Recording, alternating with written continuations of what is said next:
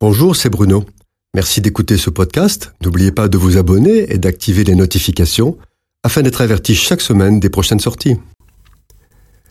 Le web, formidable outil de communication entre les hommes, a pu se développer grâce aux ordinateurs de plus en plus puissants, au progrès des moyens de transport numérique et des capacités de stockage numérique qui deviennent quasi infinies. Aujourd'hui, le web est le vecteur quasiment unique de l'industrie numérique, devenue tellement puissante qu'elle a des moyens financiers ahurissants, dépassant le budget de la plupart des petits États du monde.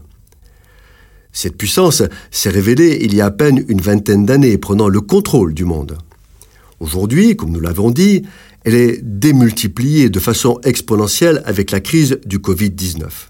Ainsi, profitant du désarroi et du manque de préparation des pouvoirs publics, l'industrie numérique, dont les GAFAM, s'est engouffrée dans des niches économiques rentables au nom de la santé, de la prévention et des besoins des populations confrontées à une situation exceptionnelle créée par la pandémie mondiale.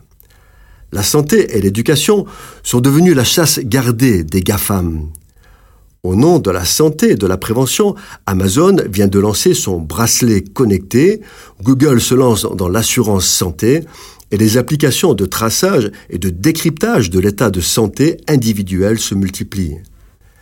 Les GAFAM dictent leurs lois au marché et n'ont pas de concurrence dans le monde, puisque même les géants du numérique chinois sont bloqués dans leur expansion par une stratégie politique qui les enferme dans leurs frontières et les Européens sont inexistants.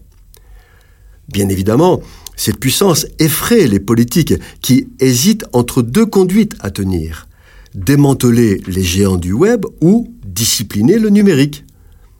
S'agissant de démantèlement, c'est la justice américaine qui s'y attale, accusant actuellement les GAFAM, Google, Apple, Facebook, Amazon et Microsoft d'avoir des pratiques anticoncurrentielles. Elle leur reproche de dissimuler leurs profits dans des paradis fiscaux, échappant ainsi à l'impôt. Elles sont accusées de ne pas bien protéger les données personnelles des internautes qui deviennent des produits de consommation.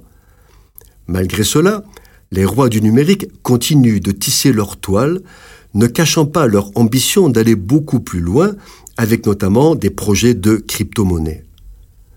D'autre part, le démantèlement des géants du numérique ne concerne que les GAFAM américaines. Or, L'économie nationale américaine est déjà sur le point d'être dépassée par la Chine, ce qui freine les autorités.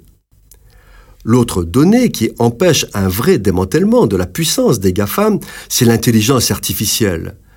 L'IA est au cœur de la puissance militaire du XXIe siècle. Elle se développe par une grande consommation de données. Or, ce sont les GAFAM qui détiennent ces données. Démanteler les GAFAM consisterait à abandonner à la Chine la suprématie de l'intelligence artificielle, ce qui lui conférerait le leadership militaire mondial. Le Pentagone ne le permettra jamais. L'autre hypothèse serait de discipliner le numérique, élaborer une éthique technologique responsable, une sorte de pacte social consensuel et international. C'est une utopie qui pourrait y croire un seul instant?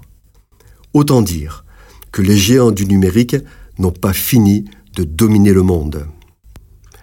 Cette chronique vous a été proposée par Bruno Oldani et Jacques Cudeville.